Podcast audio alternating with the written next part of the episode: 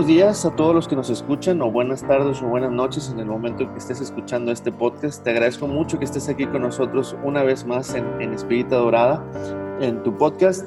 Y ahora tengo un invitado muy, muy especial. Eh, surge eh, este contacto después de, hacerme amigo de, una pareja, un matrimonio, eh, un sacerdote que nos tiene una historia que contar sobre su vocación, sobre cómo creció, sobre lo que está trabajando ahorita y en especial de su amor por Jesús, eh, cómo él fue encontrándose con el Señor Jesús y me da muchísimo gusto conocerlo y decirle que ahora ya es mi amigo, al padre Sergio Quincio. ¿Sí lo pronuncié bien el apellido, padre?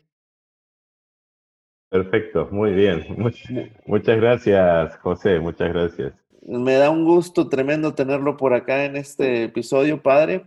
Y antes de comenzar, eh, nada más recordarle a nuestros amigos que nos escuchen que estamos eh, eh, en casa. Él, está, él es, el padre está en Argentina, un servidor está aquí en México y pues que nos tengan un poquito de paciencia con todos los sonidos de casa que se puedan producir. aquí en mi casa, muchos, si ya han escuchado un episodio anterior, escucharán a mi, a mi cachorra que está ladra y ladra a veces. Eh, entonces, que nos tengan un poquito de paciencia, pero lo hacemos con todo el cariño, con todo el amor.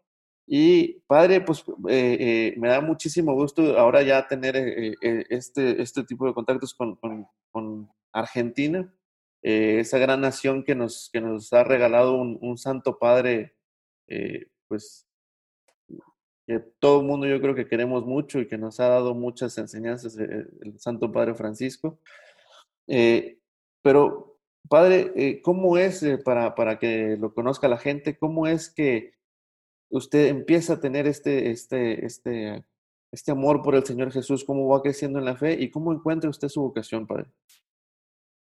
Bueno, mira, a pesar de que Argentina, ¿no? Así como muchos países latinoamericanos, eh, son muy piadosos, muy devotos, ¿no? Y y al menos años atrás, décadas atrás, eh, católicos también en su mayoría. Eh, a pesar de eso, y, y, en el norte de Argentina, ¿no? eh, que todavía el norte y el interior del país es mucho más devoto, mucho más piadoso, a pesar de eso, eh, mi familia no era una familia típica católica, ¿no? Okay. Sí, mis padres eran, eran bautizados, pero ellos no habían promovido, digamos, en nosotros, sus hijos, la fe católica. De hecho, ninguno de mis hermanos y yo habíamos sido bautizados, ¿no? Okay. Entonces, eh, eh, yo empiezo a, en la adolescencia, como a tener así preguntas un poco existenciales, ¿no?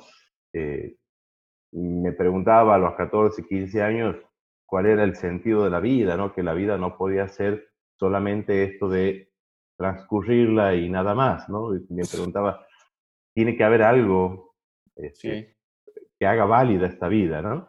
Exacto. Y, y bueno, a partir de ahí, de, de, de, como de preguntas existenciales, miraba cosas, buscaba cosas, ¿no? Eh, por ahí eh, quería como sumarme a, eh, a grupos ambientalistas, ecologistas, o sea, buscaba que, que, la vida tenga sentido. Un sentido para usted. Exactamente. Y bueno, en eso, eh, aquí en Argentina es como costumbre que un niño a los eh, 9, 10 años haga la primera comunión y más o menos a los 15 años haga la, tome el sacramento de la confirmación. ¿no? Entonces, bueno, yo no estaba ni bautizado ni tenía primera comunión pero mis amigos iban a la parroquia. Entonces, mis, siguiendo mis amigos como adolescente que era y moviéndonos en grupo, empecé a ir a la parroquia, porque estamos hablando, yo con 44 años, casi 30 años atrás, ¿no? donde no existían redes sociales y nada de eso. Entonces, la parroquia era un poco la red social, ¿no? ¿Qué quiero decir con esto? Uno iba a conocerse con otros jóvenes, iba a conocerse con chicas, este, era el lugar donde socialmente interactuábamos, ¿no? Entonces, ese era el... Es, ¿Cómo? Que estaba mucho mejor así antes, ¿no? Eh, eh, que ahora las redes sociales dicen que nos unen, pero la realidad es que nos tienen apartados, eh, cada quien en su celular. Sí, sí, tiene, todo tiene su ventaja y su desventaja, me parece, ¿no? El, tema es saber buscar el equilibrio. Pero bueno, em, empezando a ir con mis amigos que iban a la parroquia, eh, empiezo a ir a las misas y, bueno, a escuchar las prédicas y de a poquito iba sintiendo de que, bueno, e, es, es esto lo que ando buscando, ¿no? es este, eh, me daba cuenta y sentía que, en el proyecto de Jesús eh, todo me cerraba, ¿no? Todo lo que eran preguntas existenciales, esto del sentido de la vida, me cerraba en el planteo de Jesús, ¿no?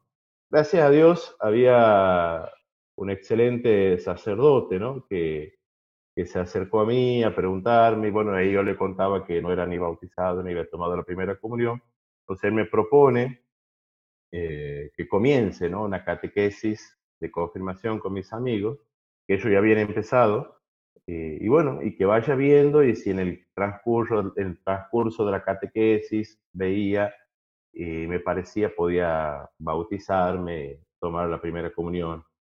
Y bueno, y así ha sido, ¿no? Y actualmente ese sacerdote es, es mi padrino también del bautismo. Oh, excelente.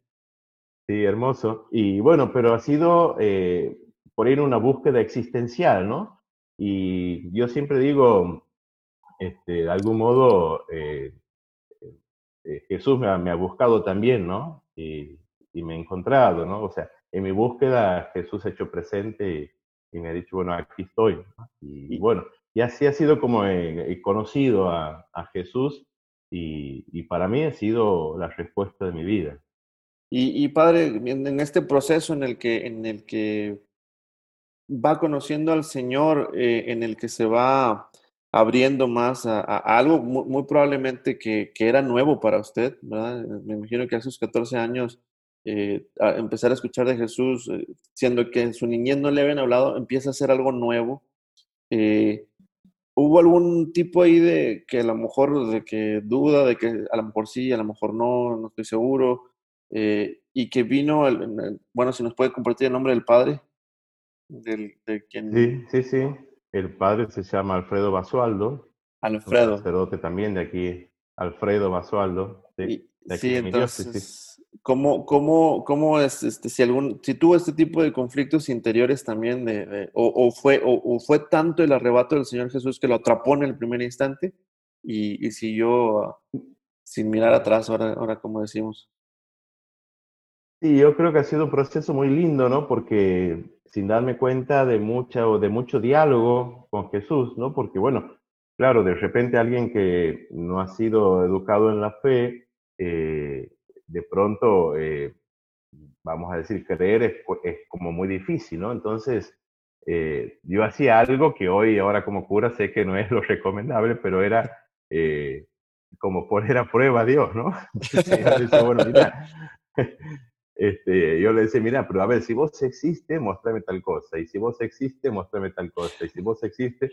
Y yo creo que Dios es tan bueno eh, que en la ingenuidad de cada uno, eh, Dios es muy pedagógico también, ¿no? Eh, claro. Y ha sido hermoso porque en esa inocencia mía, en esa ingenuidad, ¿no? Dios me iba mostrando, ¿no? Todo. Aquí me iba mostrando todo y, sí, y, y ahora pienso para atrás, digo, pero qué atrevido que era, ¿no? pero ponerlo a, a, Dios en el banquillo de acusados, un poco así, ¿no? Era. Pero, pero fíjese, padre, que, que, que, como lo plantea, e, es algo que yo, yo, yo he sentido en mi corazón desde hace mucho tiempo que, eh, que el Señor, como yo creo que puso la palabra perfecta, pedagógico. E, e, el Señor es muy, eh, que respeta nuestros procesos, que va, que va caminando junto con nosotros y que en ese, en ese respetar los procesos, hay veces que nosotros queremos dar eh, algunos pasos tan adelantados que, que, el Señor también nos dice, tranquilo, espera, poco a poco, poco a poco. Y, y, y, y sí, es, es, es, un respeto del Señor, de, su misericordia tan grande que, que, es ese respeto al, al proceso y, y que entiende, ¿no? Que entendía en ese, en ese momento usted que, hacía sus preguntas, como dice usted, a lo mejor tan rebeldes, pero que va entendiendo, que va entendiendo y, y, podemos poner este, nosotros yo creo que, a sus apóstoles que, yo creo que los doce eh, eh, fueron ahí muy, tuvieron sus, pues su, su, su, su, manera de aprender con el Señor Jesús, porque este, pues los doce sabemos que no fueron, ah, bueno, a lo mejor Juan, ¿verdad? Que, que habla de todo el amor y todo eso, pero, pero pues los, eh, muchos, muchos de sus apóstoles pues fueron, fueron aprendiendo en el camino a ser los grandes hombres que, que llegaron a ser. Y yo creo que podemos... Seguro. No, incluso esto, ¿no? Este, yo creo que el tema de la encarnación de Jesús eh, eh, nunca terminamos de dimensionar, ¿no? Porque esto de Filipenses 6, eh, siendo Dios, se anonadó a sí mismo, ¿no? Tomando nuestra condición humana. Y, y ese anonadarse de Jesús, no solamente haciéndose humano, sino también ah, poniéndose a la par de nuestra condición, ¿no? Por eso yo digo también pedagogo, porque eh, Jesús se pone a la par nuestra, en nuestra situación, en nuestro poco conocimiento, en, nuestra curiosidad, en nuestra necesidad eh, de ir comprendiendo a, Dios, ¿no? Entonces, ese anonadarse es un anonadarse a nuestra propia posición personal, ¿no? No sé si me explico. No, claro, totalmente. De, eh, y, y, yo se, le puedo contar de, ahorita que estamos viviendo este proceso de la pandemia, de que estamos encerrados en casa, eh, he meditado precisamente mucho en eso que usted dice, padre, porque eh, ahora con mi niña que está en, clases, me ha tocado tener una paciencia con ella que, a veces no la tengo. y, que, y que yo, yo, yo pienso en el Señor que digo, Dios mío, este, a veces como que siento en el corazón que me dice el Señor, Imagínate toda la paciencia que tengo contigo. Entonces, eh, eh, eh, yo creo, yo creo que, que como usted dice, es esta, el hacerse el, nuestro Señor que se hace hombre y, viene a enseñarnos, viene a, caminar con nosotros, viene a, a, anonadarse, como usted dice, y, a, mostrarnos el camino. Y, padre, aquí me gustaría preguntarle que de, esa experiencia, de, su vocación, de cómo fue poco a poco, ¿hubo algún elemento que usted haya dicho, esto me atrapó, me, esto es lo que me encanta del Señor Jesús, que, me llegó a, que me terminó de, enamorarme de Él y, y decir, no, no miro hacia atrás, voy hacia el Señor Jesús?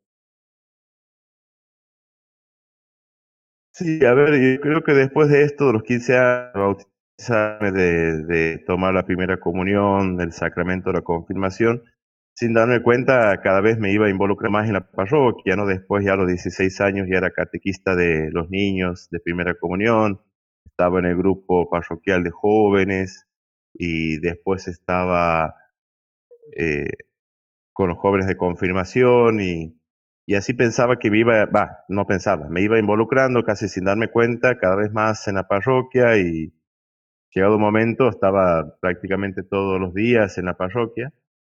Y bueno, y es el tiempo, era ya el tiempo a los 17 años en que uno está pensando qué va a hacer después de terminar el colegio, de terminar la educación secundaria. Y bueno, yo siempre había querido ser desde, desde niño, quería ser veterinario. Oh. Este, pero en, en ese tiempo yo pensaba y decía, bueno, eh, esto quiero hacer toda mi vida, quiero estar en la parroquia toda mi vida. Y bueno, yo pensaba y decía, bueno, mientras tenga un plato de comida todos los días, a esto me quiero dedicar, ¿no? Y, pero y después pensando, y aunque no tenga ese plato de comida, Dios sabrá, ¿no? Sí. Y bueno, y pensando esto y pensando, quiero dedicarme a esto toda mi vida. Y bueno, y pensaba, bueno, eso es ser cura, ¿no? Dedicarse a eso toda la vida. Sí. En una parroquia, estar con la gente. Y, bueno, pero ha sido así como un momento de decir, a la pucha, ¿no? Este, eh, sí. Ser cura, ¿visto? Y, es bueno, eh, ahora por, por como lo dice padre, veo que, que que le pasa una experiencia pues, del día a día. Entonces, e, eso, eso está más, más, aquí decimos en México, muy padre, ¿verdad? Qué padre, padre. O sea, es que, qué bueno, ¿verdad? Que, que, en el, que, en el, que en el día a día, ¿verdad? Este, eh, usted fue descubriendo esto, porque eh, digo, sabemos que hay casos que dicen, no, ¿saben qué? Eh, fue esta parte la que me atrapó, pero lo, lo, que usted nos dice fue el día a día de estar en la parroquia, el, el, estar con la gente, el estar aquí. Sí, yo creo, sí, mira, yo creo que Dios sabe y, y, y Dios tiene tantas formas de llamar a cada uno como personas existen, ¿no? A cada uno lo llama de un modo particular. Pero principalmente yo creo que eh, la vocación es un proceso, no, no, no es algo mágico o, no, o, o, incluso místico, ¿no? O sea, hay muchos místicos, por supuesto, y con todo el respeto, pero para mí creo que la vocación sacerdotal o como las vocaciones misioneras, eh, toda vocación de servicio es un proceso, ¿no?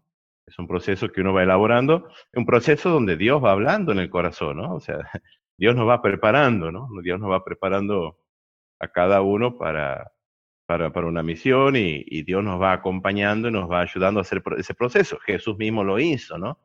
Jesús mismo de a poquito fue tomando su autoconciencia de ser Mesías y de ser hijo de Dios. No fue de un momento a otro, ¿no? Hay varios momentos y son momentos bíblicos, ¿no? Donde Jesús eh, se va dando cuenta de cuál era, de cuál era su misión, ¿no? Sí. Entonces yo creo que también Dios hace eso con nosotros. Sí, ¿no? Y, este, y para, para todos los jóvenes que nos escuchen, eh, eh, tener ese, esa paciencia del proceso que, vocacional que están viviendo. Mucha gente que, nos escucha que puede tener este proceso de, de, seguir al Señor eh, en sus pasos en, en, la vocación del sacerdocio. O, este, o, si también yo lo pienso de, que si su vocación es el matrimonio, y que también respeten los procesos, porque también es importante eh, respetar los procesos eh, donde, donde, donde nos vaya llamando el Señor, pero siempre eh, teniendo en cuenta, lo, y lo que me encanta, Padre, lo que nos, lo que nos platica es, eh, como usted dice, la, la, paciencia muchas veces que el Señor nos tiene, que poquito a poquito nos va jalando, nos va llevando hacia Él y, yo, yo, creo, yo he, comentado en, varias entrevistas que he hecho, que al Señor hay que decirle que sí. Y de ahí como que el Señor ya va, ya nos va eh, eh, llevando, llevando hacia Él, poquito a poquito. Pero aquí la clave es decir que sí. En el camino que se van a, atravesar miles de, de, de, obstáculos, pero eh, e, él nos va, nos va educando, nos va sacando adelante, Padre. Así es, sí, pero yo, yo creo que creo que ese sí también es un proceso, ¿no? Sí. Eh, yo te cuento, eh, yo no es que termino la escuela secundaria y, y, ingreso inmediatamente al seminario. Eh, después de cinco años recién ingreso al seminario, ¿no? Oh, este, porque ha sido un proceso este, largo. yo siempre soñaba con una familia, quería ser papá, quería tener hijos y, bueno, no me resignaba a eso. Eh, entonces ha sido un proceso de tira y afloje, ¿no? Con Dios, este, por ahí de, de, enojarme con Dios y decirle, ¿por qué me pides esto? Y de retirarme de la parroquia y dedicarme a hacer otra cosa, pero después, después de un tiempo sentir que era más fuerte el querer estar en la parroquia y volver, ¿no? Y ha sido un proceso, en eso había empezado a estudiar en la universidad, ¿no? Ok. Este, he estado cuatro años en la universidad y bueno, después de eso, de tantas eh, idas y vueltas, ¿no? Yo lo que siempre tenía miedo era, si formo una familia, tenía miedo de tener siempre esa frustración de, de, de, sentir de que eh, su camino pudo haber debía, debía de, claro, debiera haber sido cura y no lo he hecho. Entonces, en función de eso, yo estaba decidido, ¿no? Que quería formar una familia y ser papá y tener hijos, pero eh, digo, no puedo convivir toda mi vida con esto. Yo me pedí algo y no, no lo he realizado, entonces en función de eso ingreso al seminario, pero como para decir, bueno, estando en el seminario me voy a dar cuenta que esto no es lo mío y me voy a ir ya tranquilo del seminario. Y bueno, es así que yo ingreso al seminario un 6 de marzo, en marzo todavía hace muchísimo calor en Santiago, y voy a la capilla del seminario, me, me siento frente al Santísimo y, y, hablando con Jesús le digo, bueno, aquí me tienes. Si me vas a hacer cura, si me vas a hacer cura, sácame bueno, haceme bueno, si no, no. y bueno. Y, y, y, y, ya tiene cuánto, cuántos años en el ministerio, padre? Diez, diez años. Diez años, bendito sea el Señor. Y, no, sí, claro, eh, de acuerdo con usted que sí también es un proceso y, vaya que lo plantea de esa manera que, que sigue en ese estira y afloja, estira y afloja. Y, me recuerda el pasaje de Jeremías, eh, que, que, a veces Jeremías no, no quería, pero me ha seducido y me dejé seducir, ¿verdad? al final el Señor es el que, el que nos gana. Exactamente, tal cual. Tal cual. y cada, no, y cada día, cada día, ¿no? Cada día es un sí. Cada día, así como yo siempre digo, los matrimonios, el sí que han dado en el momento del, del, del casamiento, del, del, sacramento, es un sí que hay que darlo todos los días, ¿no? Y también el ministerio sacerdotal es, es un sí que hay que renovarlo cada día, ¿no? Exactamente. Padre, y, y en este sí que da cada día, ahorita, eh, eh, ¿qué, qué, en, qué estás? Sabemos que es el rector del, de, del santuario de Nuestro Señor de Mailín si le puede, si nos puede contar eh, actualmente en qué consiste, qué es, cuál es la labor que hace, eh, cuál es su día a día actualmente. Bien, este, bueno, el santuario eh, está ubicado en la villa Mailín, que es un pueblito de, de mil habitantes. Está a unos 150 kilómetros de la ciudad de Santiago del Estero, la ciudad capital, ¿no? La ciudad importante de aquí de la provincia, del distrito. Y bueno, es una devoción que tiene, que está difundida prácticamente en todo el país, ¿no? Durante todo el año, antes de la pandemia, eh, viene muchísima gente, ¿no? Eh, tiene como, como dos fiestas importantes, la que le llamamos fiesta grande, que siempre es el día de la ascensión de Jesús, o sea, el domingo anterior a Pentecostés. Ajá. Y, y en esa fiesta que por lo general empieza el día jueves hasta el domingo, eh, vienen al santuario 200.000 personas ¿no? de todo el país. Entonces imagínate, viven mil, mil, mil, personas viven aquí y en cuatro días pasan forman un 200.000 personas. Oye, padre, ¿y dónde se queda tanta gente? Y bueno, eh, sí, las condiciones son muy precarias, la gente de, aquí de la villa es gente muy humilde, de muy pocos recursos, pero eh, se improvisan muchas cosas, se improvisan la gente, por, ejemplo, en sus casas, eh, se ubican todos en una sola habitación y el resto de su casa la alquila a, a los peregrinos, porque de, de, esta fiesta depende el sustento de la gente para el resto del año, ¿no? Okay. Eh, en, en, carpas, eh, en baños medio precarios y bueno, eh, eh, de ese modo la gente se va acomodando. El peregrino que viene aquí al santuario sabe que no hay ningún lujo, así que viene y se las arregla con lo, con lo poco que hay. Pero... Eh, estamos rodeados de monte, de bosques, así que, bueno, eso también hace de un poco de refugio y, y de sanitario. Así que, No, pues es muchísima gente. Me, me, he de imaginar cómo. Muchísimo. Cómo, la, me, pero sobre todo me he de imaginar la devoción de la gente. ¿Cómo, cómo debe es ser muy, la devoción? Es, es, impresionante, sí, es impresionante la, la, devoción de la gente porque muchos vienen eh, caminando, ¿no? Caminan desde la ciudad de Santiago del Estero, o sea, los 150 kilómetros los 150 caminan en 50 kilómetros caminando. Sí, muchísima gente. Este, sí, eh, o gente de distintos lugares que están a 60 kilómetros, 100 kilómetros, vienen caminando desde sus lugares, mucha gente también en bicicleta, en motos, pero es mucha la gente que viene caminando. ¿Y cuánto eh, eh, en tiempo, padre, más o menos de esos 150 kilómetros, en cuánto se traduce en tiempo caminando? En cuatro días, en cuatro Uf, días. Dios mío. Sí. No, pues sí, la, la verdad que sí, la, la, la, devoción es, es muy grande. Acá en México me ha tocado ver algo, algo, similar. A mí donde me tocó ver algo similar acá en México es en San Juan de los Lagos, con Nuestra Señora de San Juan de los Lagos, eh, donde la gente también recorre eh, eh, grandes cantidades de kilómetros.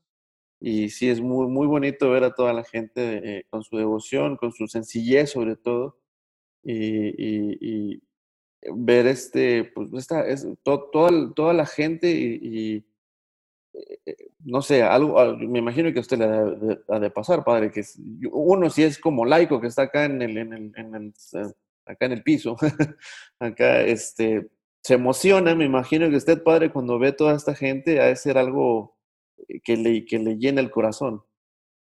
Sí, sí, lo que digo que uno nunca se acostumbra a eso, ¿no? Nunca se acostumbra. Siempre es algo que te emociona mucho y, y que uno eh, se asombra y, y, hasta te da una sana envidia, ¿no? Es decir, quisiera tener, la, quisiera tener la fe de esa gente, ¿no? Quisiera tener la devoción de esa gente. Vaya que sí, padre.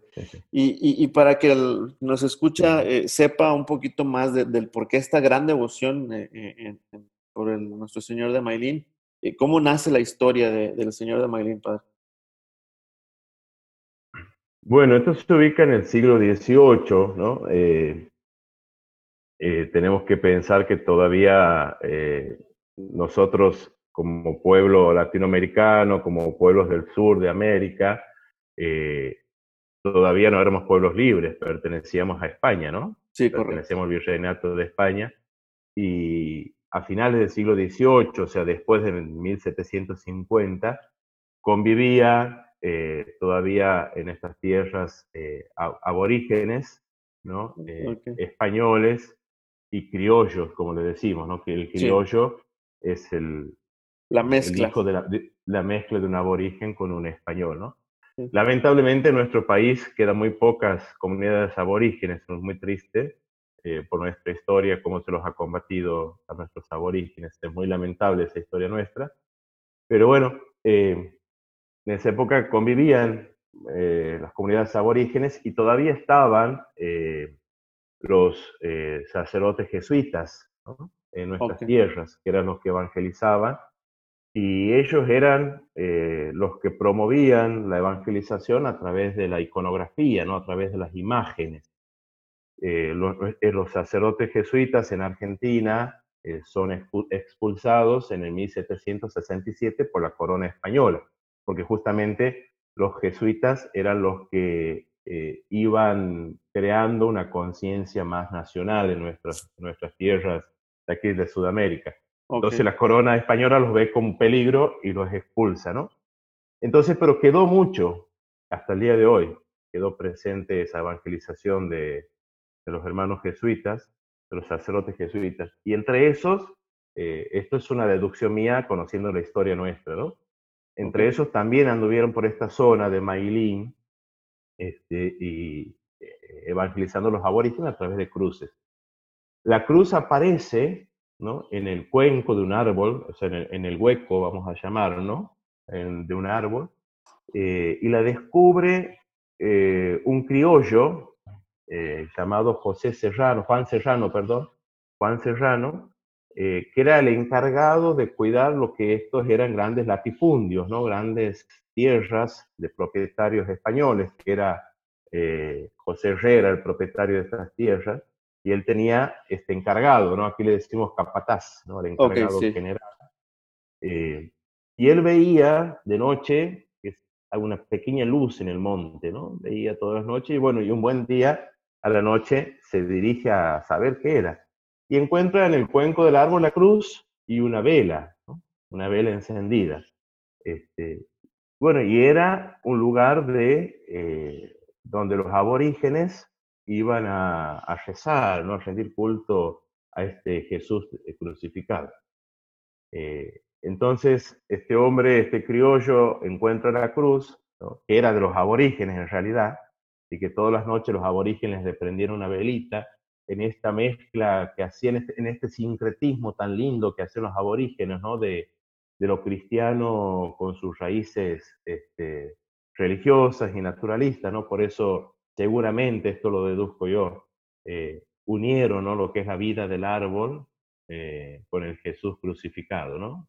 Por eso lo tuvimos Bueno, a partir de ahí, de que se encuentra la cruz, este hombre, don Juan Serrano, le construye una pequeña eh, capilla, un lugarcito de adoración chiquita de un metro, de un metro cuadrado, dos metros seguramente, hecha totalmente de adobe, de barro, para que la gente pudiera ir a, acercarse y rezar ahí a, este Jesús crucificado. Eh, a partir de ahí, la gente empieza a acudir, ¿no? Y con sus pedidos, con sus oraciones, y a partir de ahí comienza un sinnúmero de testimonios de milagros eh, obrados en la vida de estas personas que venían a rendirle culto a este Jesús crucificado. Y a partir de ese momento, de finales de 1750, eh, la devoción fue transmitiéndose de voz en voz, de voz en voz, y, actualmente es impresionante la cantidad de gente que cuenta milagros, ¿no? Que solamente se entienden desde la fe, milagros de salud, ¿no? Milagros de, trabajo, milagros eh, de, amor, digo yo, porque familias que, estaban peleadas y ah, distanciadas se reconcilian. Este, pero una infinidad de milagros que la gente cuenta y, que yo siempre agradezco a Dios por hacerme testigo, ¿no? De, esos milagros y de esos relatos. Yo siempre digo, ¿quién soy yo para que, eh, primero para estar en el santuario, ¿no? Y segundo, para que la gente me cuente a mí tantas experiencias. ¿no? Oh, este, y bueno, y esa es la devoción que a partir de ahí, y, y de algún modo, eh, siempre, eh, a ver, en esto que hablamos recién de la pedagogía de Jesús, ¿no? Cómo es eh, Jesús tomando, ¿no? al aborigen y siendo y buscando que el aborigen sea que lo haga presente y después el criollo, el criollo el que sea el que lo encuentre y vaya dando devoción y, dando a conocer al Señor de Mailín. Entonces, eh, me parece muy lindo, ¿no? Como signo y como gesto en la pedagogía también de, Jesús. Aquí le llamamos el Cristo forastero, ¿no? Porque en realidad nadie sabe de dónde vienen. Eh, nadie sabe quién es el autor de la imagen de la cruz. ¿no? Eh, por el estilo se deduce que es de la escuela de Quito o de Cusco, ¿no? allá del Alto Perú, por el estilo, pero nadie sabe quién es el autor y, ni, cómo llegó a manos de los aborígenes. ¿no? Son los aborígenes los que eh, la pusieron, digamos, para, para que sea encontrada ahí en este árbol. Eh, y es un árbol que todavía existe y todavía está vivo, ¿no? tiene más de 300 años y todavía está vivo este árbol. Wow, pues, realmente pues, la presencia del Señor debe estar ahí. Y ahorita que decía, uno como mexicano tiene que este, también meter a su a, María Santísima de Guadalupe, siempre, siempre, hablamos, de, siempre hablamos de ella. Eh, y, Nuestra Señora de Guadalupe, ahorita que mencionaba cómo los aborígenes eh, ven en el árbol eh, esta conexión con sus raíces, sucedió algo un poco similar con, Nuestra Señora de Guadalupe. Eh, a, los amigos que nos escuchan y que no conozcan un poquito la historia, eh, eh, nosotros, los criollos y los españoles aquí en México, ellos veían una, una imagen de, una, de, Nuestra Señora de Guadalupe. Pero los aztecas o las, culturas que aquí radicaban en México desde hace muchos siglos, eh, ellos al ver la imagen vieron todo un códice, eh, vieron todo un, e, ellos leyeron la imagen, ellos no vieron una imagen, ellos leyeron la imagen. Entonces, eh, para quien quiera, tenga más, quiera más información, hay un documental muy bonito, se llama, si mal no recuerdo, 1571, así lo, lo pueden encontrar creo que en YouTube. Es, habla sobre eso, pero es muy similar y, y, y vea cómo, cómo, su historia particular y, eh, la historia del señor de Mailín, eh, nos, hoy, hoy yo creo que hablamos mucho en esto que hablamos de la pedagogía, que cómo el Señor y, y, cómo el Señor los procesos los, viene respetando.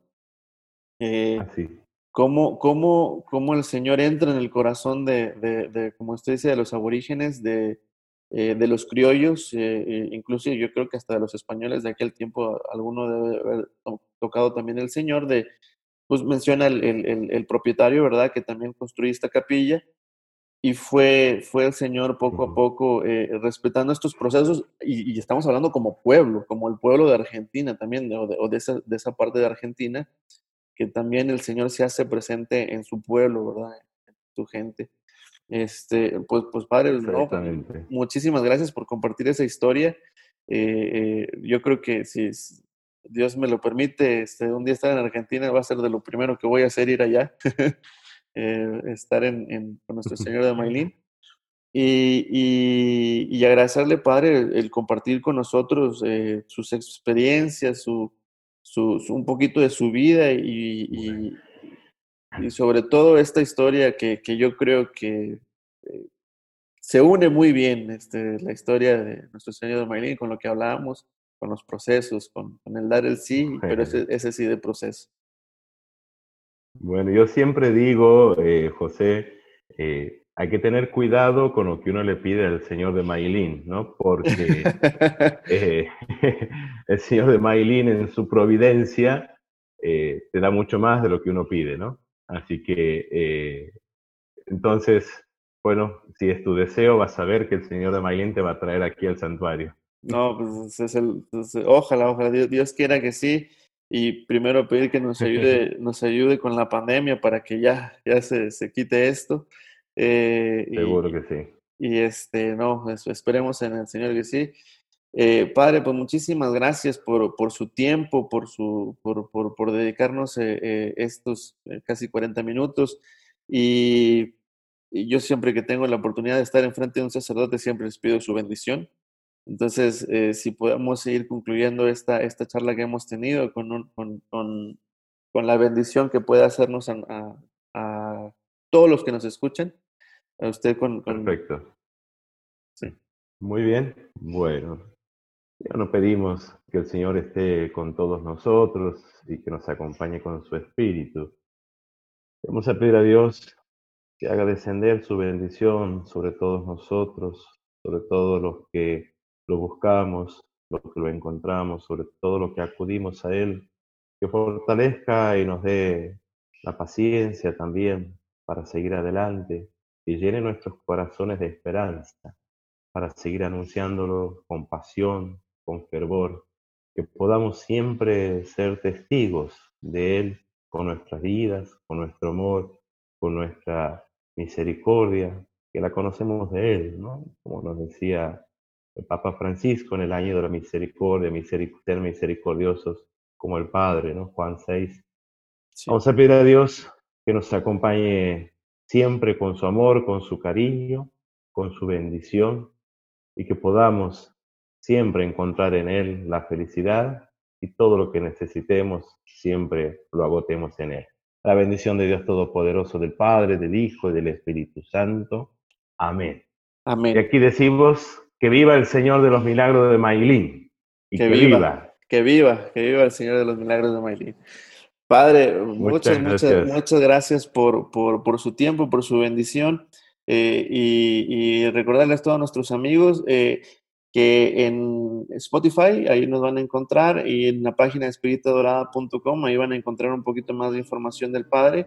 Eh, voy a poner ahí una pequeña reseña también de, Nuestro Señor de Mailín en la página de, de Y, eh, y ahí para que, para que puedan ver un poquito, eh, ahí con, con fotografías, este, nos puede compartir las fotografías, Padre, para que pueda conocer la gente bueno. ahí la, el santuario de Nuestro Señor de Mailín. Muchísimas gracias, Padre. Eh, y, bueno, un saludo a todos, los que, a todos los que nos escucharon. Muchísimas gracias por su tiempo y que el Señor me los bendiga a todos. Muchas gracias.